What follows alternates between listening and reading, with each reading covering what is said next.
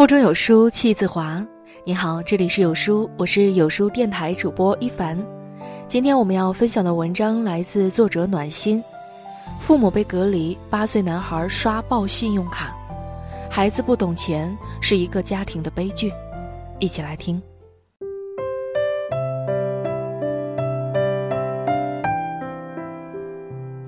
最近又有一个熊孩子闯了大祸。一对夫妻不幸被感染上了病毒，被迫隔离。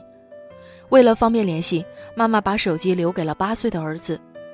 好不容易过了隔离期，想着能与家人团聚，然而妈妈却发现手机绑定的两张信用卡被刷爆，算下来总共有一万三千多，而这些钱都进入了游戏账户。当他知道这些钱都是儿子花出去的时候，简直被气炸了。他哭着说道：“这是我们一年的血汗钱呢。”一边说，一边抹眼泪。小男孩知道自己闯了祸，非常害怕。他说：“玩游戏玩着玩着就让给钱，当时也没想那么多。”是啊，一个无知的孩子却把父母的辛苦就这样糟蹋了，真让人寒心。近年来，网上关于熊孩子挥霍金钱的新闻层出不穷，重金打赏主播，网游充值。很多孩子似乎对钱都没有什么概念，钱在他们眼里只是一串数字，更不懂得金钱背后的劳动付出。孩子的行为背后暴露了父母对孩子金钱教育缺失和不上心。许多父母很少与孩子谈金钱，所以很多孩子才不认识钱。殊不知，父母缺失的金钱教育，藏着孩子一生的幸福与格局。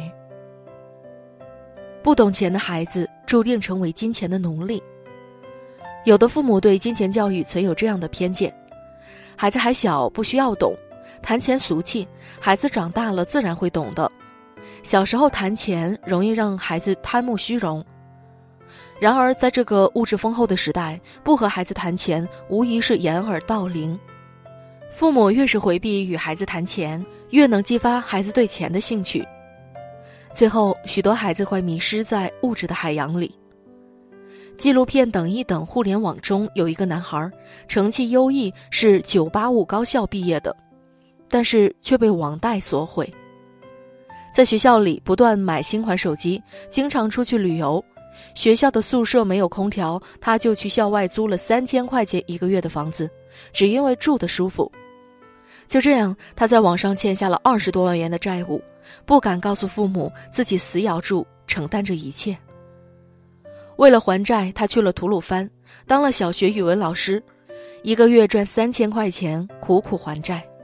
他说：“三十岁之前，我的人生都不属于自己。”父母从小不与孩子谈钱，在缺钱教育下长大的孩子，不仅缺乏对金钱的正确认识和了解，更难以理解金钱与人生的关系。这些孩子往往只会看到钱带来的物质满足，并不懂得背后的付出，最后造成过度消费而成为金钱的奴隶。与孩子谈钱，实际上是帮孩子树立正确的金钱观，从而培养孩子未来的格局。金钱教育的本质是人格教育，它不是教育的起点，却是成长的必经之路。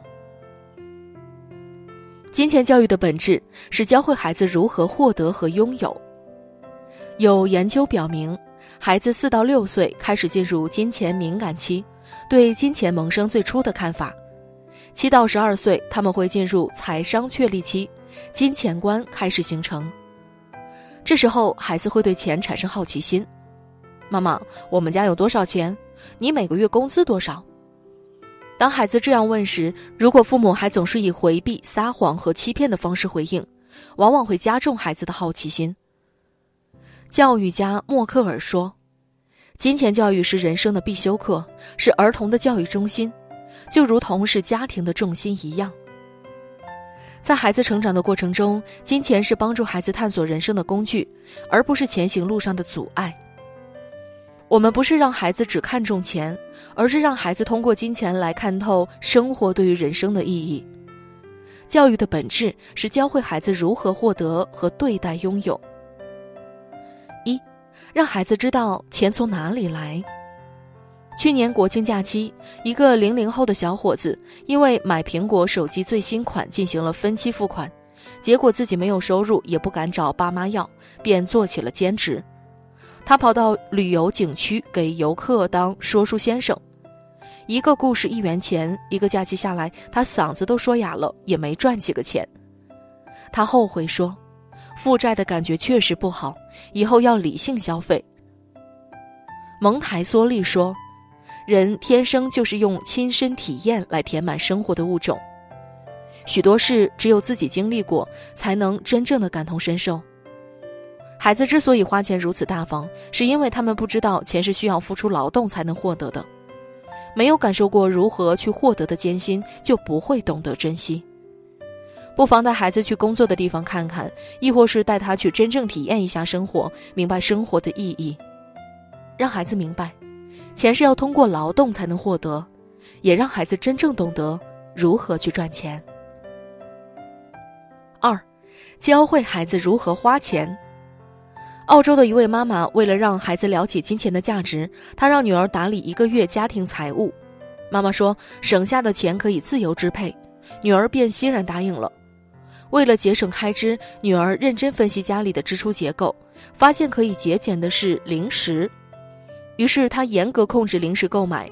她还优化家里人很多的生活习惯：大白天开灯，洗完手关水龙头，洗菜的用来浇花。一个月过后，女儿通过努力为家里节省了五百三十五美金。孩子花钱没有计划，就不能理解生活的意义，也不明白该如何拥有。金钱教育就是让孩子懂得赚钱的不容易，又拥有花钱的理智，享受开源和节流的双重享受。我们试着给孩子一定的支配权，让孩子体会到取舍和选择。当孩子懂得了如何花钱，他才不会盲目的消费。也更会懂得珍惜和拥有。三，与孩子谈钱要做到三不。孩子的金钱教育不能少，但是需要做到三不原则。不要对孩子哭穷。许多父母为了让孩子勤俭节约，常常会在孩子面前抱怨没钱，或是这个买不起。这样其实是在告诉孩子我们家很穷，另一方面又在无形的伤害孩子的自尊心。儿童时期因为贫穷而产生的匮乏，一旦形成就很难摆脱。当孩子央求你买一样东西时，学着用“你已经有这个了”或者是“这个月预算超支”这样的方式来回答。不要在孩子面前炫富。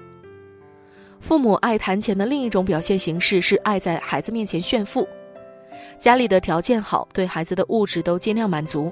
父母经常说：“我们家有的是钱，你想要什么都可以。”这种方式会让孩子形成喜欢攀比、爱炫耀、追求名牌这些特质，对孩子物质上的过度放纵，只会膨胀孩子的欲望，而后被渐渐迷失。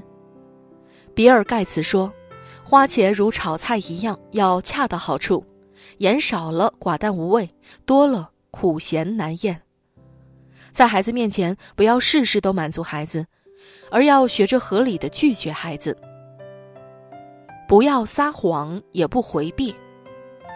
美国作家罗恩·利伯讲过一个故事：朋友帕克的孩子们总觉得他赚的很多钱，却不知道父母的难处与辛苦，更不知道每一笔钱的用处。于是发了薪水以后，帕克去银行，以一美元为单位，一百美元为一捆，买了好大一袋子回家。他细细给孩子们讲钱的用处：保险费、煤气费、日用品。让孩子们直观地感受一下金钱的作用。被孩子问到钱的问题无法避免，但是父母不要回避，给孩子诚实的答案，告诉孩子父母通过怎样的方式赚钱，家里经济状况，钱怎样使用，告诉孩子，能让孩子更加珍惜。与孩子谈钱，谈的是金钱背后的意义。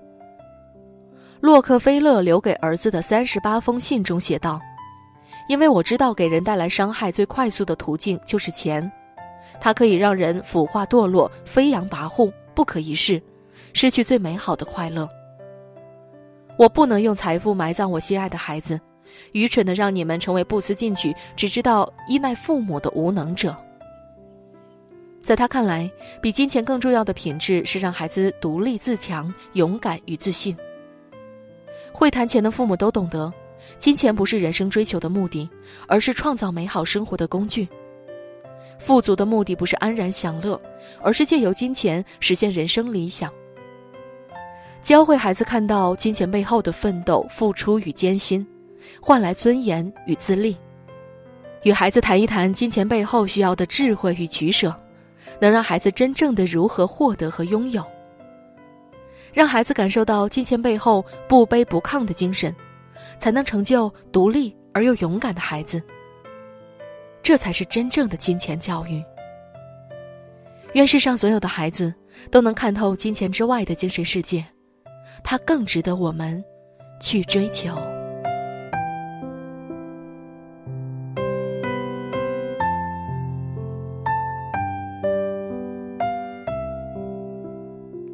在这个碎片化的时代，你有多久没读完一本书了呢？长按扫描文末二维码，在有书公众号菜单免费领取五十二本好书，每天都有主播读给你听哟。好了，这就是今天和你分享的文章了。我是主播一凡，我在美丽的中朝边境鸭绿江畔丹东向你送去问候。